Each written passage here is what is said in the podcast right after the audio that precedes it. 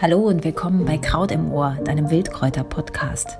Wir sind Mo und Melanie und möchten unsere Leidenschaft für Wildkräuter mit dir teilen. Dazu interviewen wir großartige Menschen und erzählen dir spannende Geschichten und Geheimnisse rund um die Pflanzen. Mach mit uns eine Reise, die dich verwandelt. Eines Dichters Traumgerang mag sich feiner nicht verzweigen, leichter nicht dem Winde neigen, edler nicht ins Blaue steigen.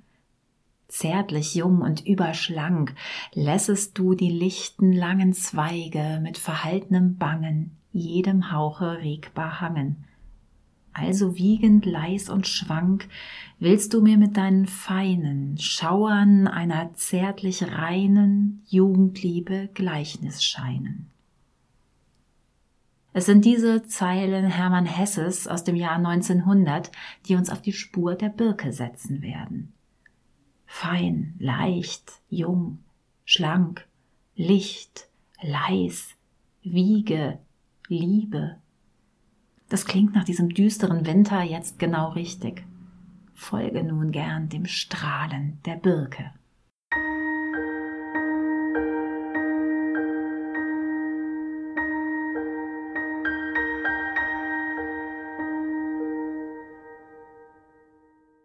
Der Baum des Lebens und der Baum des Segens. Die hell glänzende, die leuchtende. Der Baum des Anfangs, der Baum des Neubeginns. Början, Björk, wie es im Schwedischen heißt. Deshalb steht sie am Anfang unseres Reigens, den sie im Jahreskreis mit uns tanzen möchte. Denn wenn wir einen Baum mit dem Wort Anmut schmücken möchten, dann ist es die Birke. Geschmeidig wie eine Tänzerin, elegant wie eine Dame, grazil wie eine Elfe. Ein Baum, der sich in Zartheit und einem Hauch von Heiterkeit über die Erdenschwere erhebt und dessen markant leuchtende Rinde am strahlenden Stamm selbst Baumunkundigen ihre Signatur ins Ohr flüstert. Sinnbild des Frühlings und der Schönheit. Eine Baumnymphe, wie sie einem Gemälde Botticellis entstiegen sein könnte.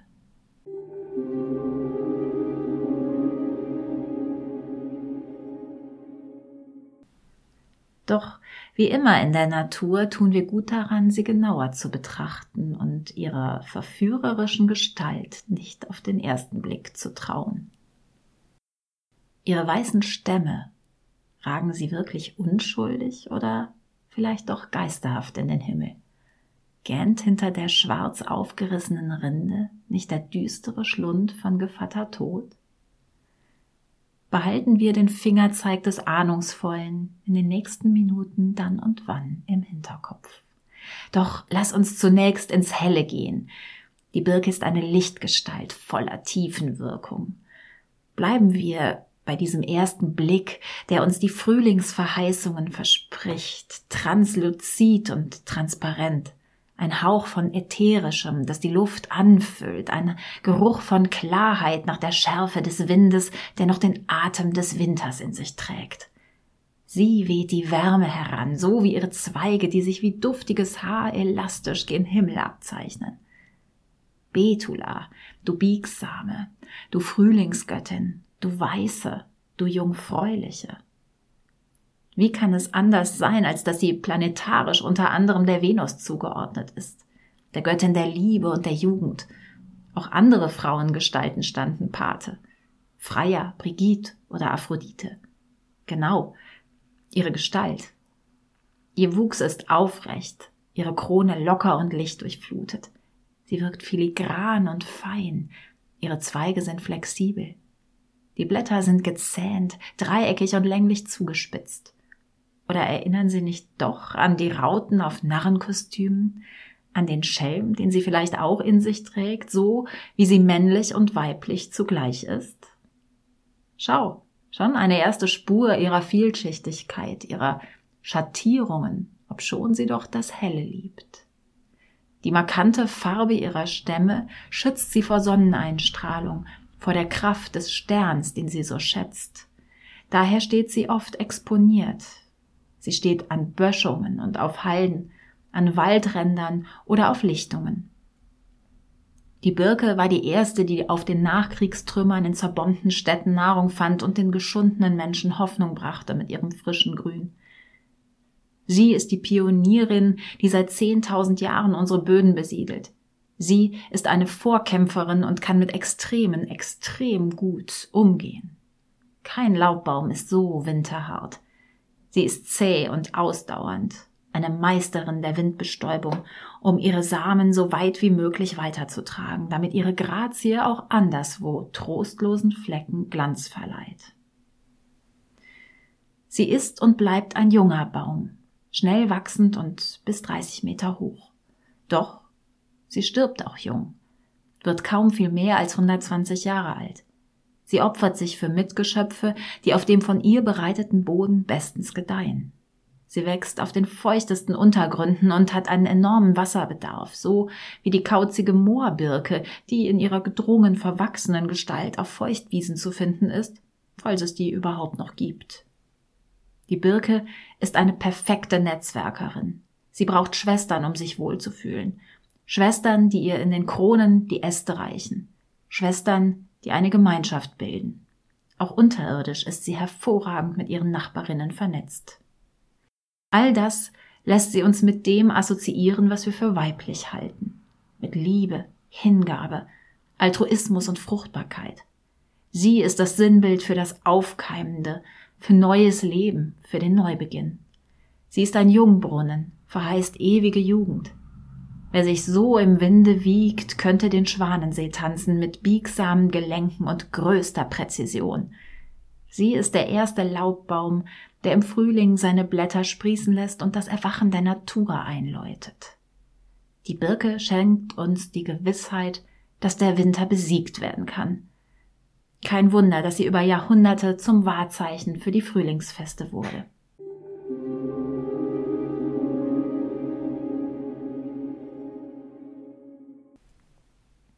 Deren Grundmotiv quer über den Globus ist es, die Fruchtbarkeit von Mensch, Tier und Vegetation zu wecken und zu stärken.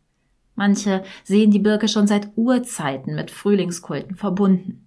Hierzu tummeln sich viele Spekulationen um wenig gesicherte Quellen.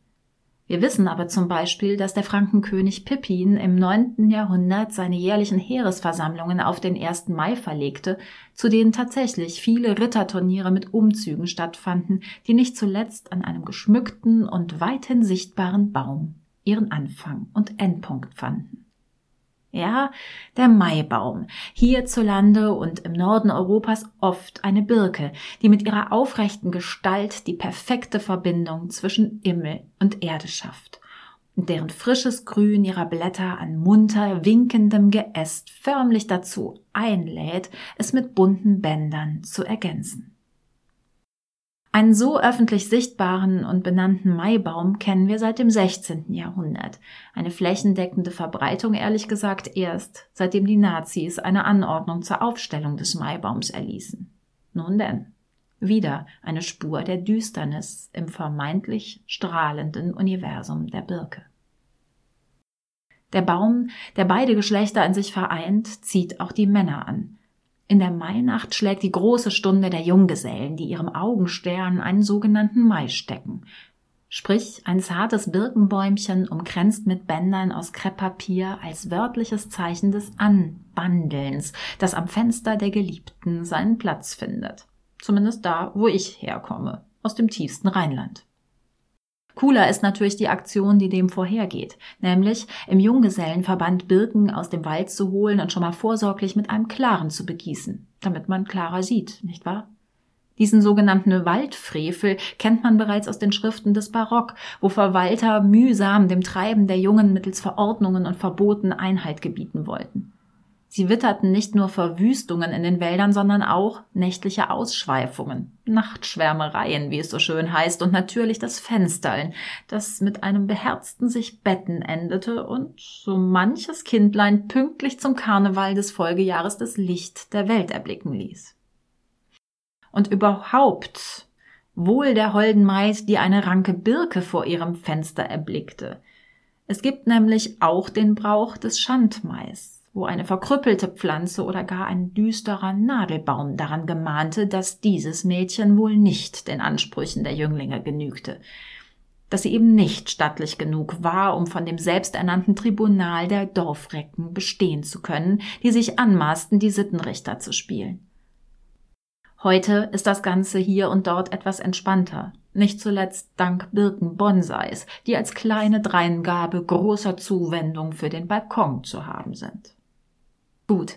Genug der erotisch aufgeladenen Fantasien, die ihren Höhepunkt mit einem gepfefferten Hieb, mit einem Birkenreisig auf den Hintern einer Frau zu Zwecken der Fortpflanzung hatte, wie man sich mancherorts erzählt. Aber die Birke lädt auch förmlich dazu ein, weil sie so sehr mit der Zeit des Naturerwachens verbunden ist, indem die Säfte sicher nicht nur in ihren Stämmen hochstiegen.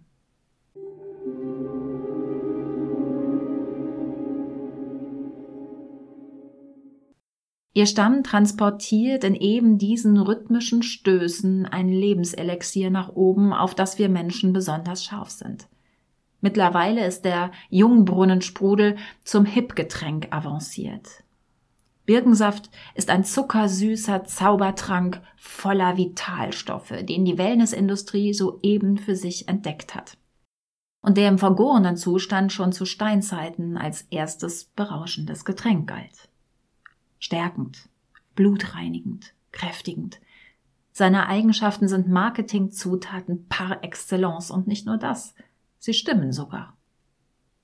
Ja, man könnte die kostbare Rinde ganz vorsichtig anzapfen und ein paar Schlucke von diesem köstlichen Gesöff zu sich nehmen und sich in unendlicher Dankbarkeit vor der Größe dieser lebensspendenden Pflanze verneigen. Man könnte einen achtsamen Aderlass vollziehen, indem man in ungefähr einem Meter Höhe ein kleines Bohrloch wenige Zentimeter tief in den Stamm macht, etwa mit Hilfe eines ausgehöhlten Holunderastes und den Saft auffängt und anschließend die Wunde wieder mit Baumwachs verschließt. Die Birke pumpt bis zu 50 Liter Flüssigkeit am Tag in ihre Krone. Aber bitte, fragt zuvor den Besitzer der Birke, die ein solches Anzapfen ohne Schaden übersteht, wenn es nur alle zwei Jahre geschieht. Man könnte dann sein Ohr an den Stamm der Birke legen und dem Pochen lauschen wie einem Herzschlag und mit einem Mal begreifen, was für ein großartiges Lebewesen da vor einem steht – man würde dann sicher verzagen, diese Wonne wirtschaftlich nutzen zu wollen, die Birke so wie ihre Geschwister auszusaugen, auszulaugen, ihr den Saft, der Leben schenkt, zu nehmen. Bloß, damit wir uns für einen kurzen Augenblick beim Stadtbummel erfrischt fühlen können, wenn wir im Drogeriemarkt Birkensaft ergattern, ihn hinunterstürzen und die Flasche auch noch gedankenlos wegwerfen. Wohlan. Erblicken wir nicht einen weiteren Schatten auf der fröhlichen Figur der Birke? Dabei sind wir mit ihrer Lobpreisung noch längst nicht am Ende und wo wir schon mal gedanklich in der City sind. Die Birke ist Shopping Center und Werkstatt, Apotheke und Supermarkt. Sie ist Nahrung und Heilmittel, Ritualzutat und Werkstoff. Die Birke ist Reinigung, weiß und klar. Sie wäscht dich von innen, wie es kein Waschmittel vermag. Sie bringt dich zum Leuchten, weil sie dich durchspült. Wer einen Liter Birkentee trinkt, lässt 1,25 Liter Flüssigkeit hinter sich. Daher ist sie perfekt für jede Detoxkur. Sie treibt dir den Winter aus den Zellen, leitet Giftstoffe aus und bringt deinen Stoffwechsel auf Touren. Und weil sie nah am Wasser gebaut ist, vermag sie es, deinen Wasserhaushalt zu regulieren. Birkentee spült dich durch, ist ziemlich harntreibend. Sie ist unsere allererste Nierenpflanze, kräftig das Organ der Angst, wenn dir was an die Nieren geht. Sie ist heilsam bei Gicht, Rheuma, Arthritis oder Blasenstein.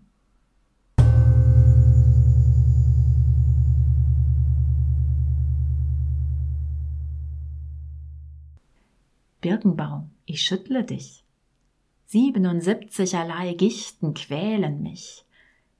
So lang sollen sie sein dir verbunden, bis meine 77 allerlei Gichten verschwunden.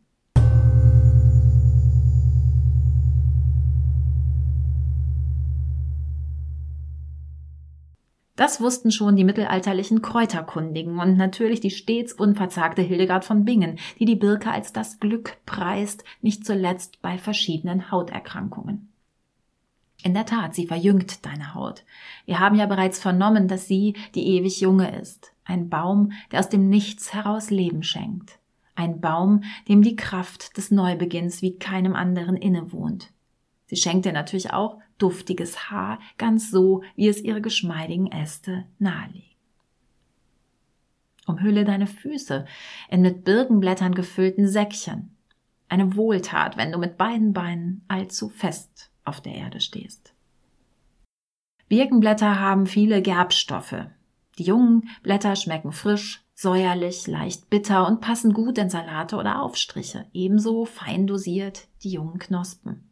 Es gibt sogar Menschen, die draußen im Wald von Birkenspaghetti schwärmen. Ganz dünn geschnittene Rinde in Wasser gekocht. Mega nahrhaft. Mega erquickend, denn ihr Wirkstoffcocktail aus Flavonoiden, Gerbstoffen, Saponinen, ätherischem Öl und Vitaminen zieht ein Spektrum an Wirksamkeit nach sich, das schlichtweg fantastisch ist. Übrigens ist der romantisch klingende Birkenzucker heutzutage in den seltensten Fällen aus Birkensaft. Xylit wird industriell hergestellt und besteht aus Harthölzern, Stroh, Getreidekleie, Maiskolben und anderen landwirtschaftlichen Reststoffen. Mit Hilfe von Natronlauge und Schwefelsäure bildet sich dann bei hoher Temperatur Holzzucker, aus dem in einem weiteren Herstellungsschritt der Zuckerersatz Xylit entsteht. Lassen wir das hinter uns und kommen lieber mit der Birke in Fluss und zapfen ihre Beweglichkeit an. Nimm ihre Elastizität und Lebendigkeit in dir auf, etwa auch als Tinktur, wenn sie dich eben bei neuen Projekten inspiriert und unterstützt.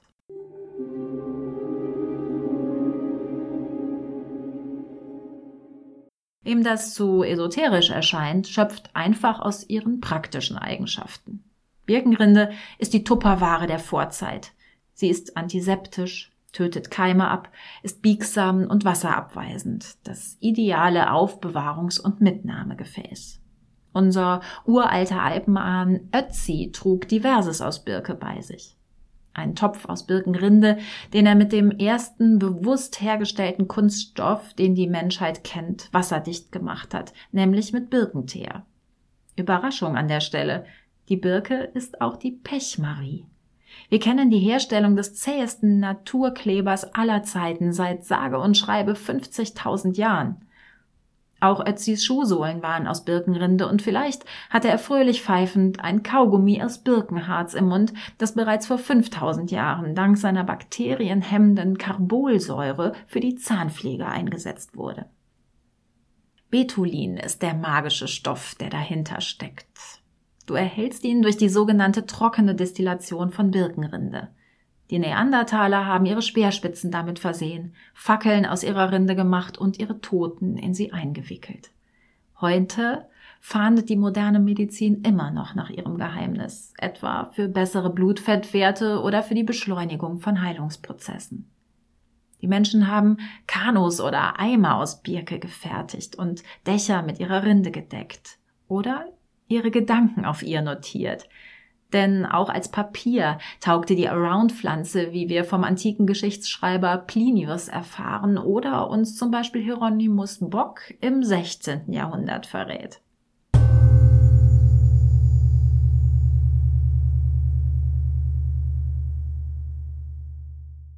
Der Birkenbaum ist vor Zeiten in großer Würde gewesen, darum, dass man auf die weißen Rinden desselben Baums etwas geschrieben, ehe dann die Lumpen zum Papier erfunden sein worden.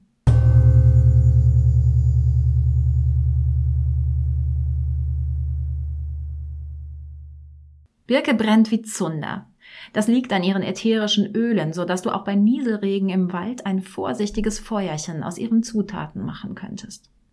Räucherst du sie, unterstützt sie dich gerne bei Phasen des Neubeginns oder aber der inneren Reinigung. Oder sie lüftet schlichtweg deine Atemwege. Überhaupt ihr Holz. Als Furnier ist es im schwedischen Möbelhaus deines Vertrauens natürlich längst gang und gäbe. Als Möbelholz ist es verhältnismäßig jung und erst seit dem Biedermeier verbreiteter. Lieber fertigte man allerlei Haushaltsgerätschaften aus Birke, denn sie ist gut zu schnitzen und zu drechseln. Gefäße, Holzschuhe, Wäscheklammern. Wiegen fertigte man vorzugsweise aus ihrem Holz, denn die Birke steht eben für den Anfang allen Lebens und sie ist es natürlich auch, die sich wunderbar im Wind wiegt. Der perfekte Besen zum Kehren und Reinigen besteht aus Birkenreisig. Kein Wunder, dass er als ausgesuchter Hexenbesen galt, verbunden mit der Walpurgisnacht, der magischen Nacht zum 1. Mai. Er fegt den Winter aus und wer weiß, vielleicht kannst du dich ja mit seiner Hilfe in die Lüfte schwingen. Ansonsten halte es mit den Finnen, die sich beim obligatorischen Saunagang mit ihrem Wichta, dem Quast aus Birkenzweigen, abklopfen. Eine 1A-Massage mit Dufteffekt und Durchblutungsgarantie.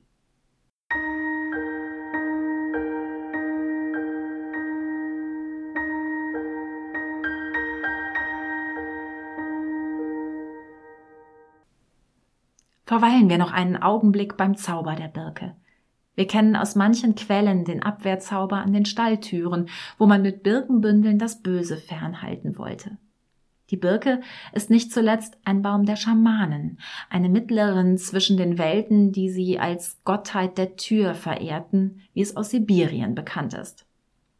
Die Schamanen fertigten ihre Trommeln aus ihrem Holz und schlugen damit Töne an, die das Sichtbare und das Unsichtbare neu verbanden.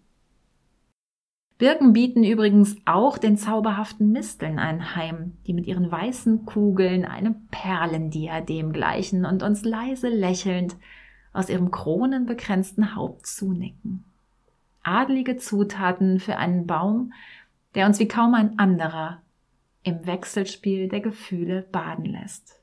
Er fängt den Zauber des Maimorgens auf, wenn er das Licht in sanftem Spiel auf den frisch ergrünten Waldboden malt – wenn die zart beblätterten Äste mit dem Wind tanzen.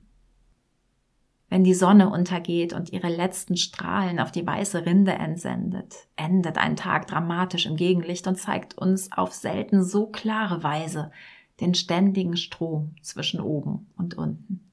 Oder aber es wird Herbst und die Natur greift ganz tief in den Malkasten und färbt das Birkenlaub mit sagenhafter Leuchtkraft in allen Schattierungen von Gold.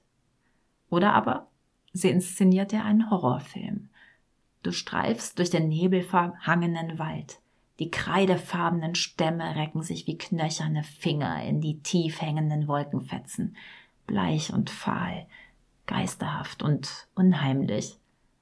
Die dunklen Flecken auf ihrer Rinde gähnen dich an und trübe Augen aus rissiger Borke blicken dir müde entgegen. Und was wäre, wenn zu alledem auch noch der Mond scheinen würde.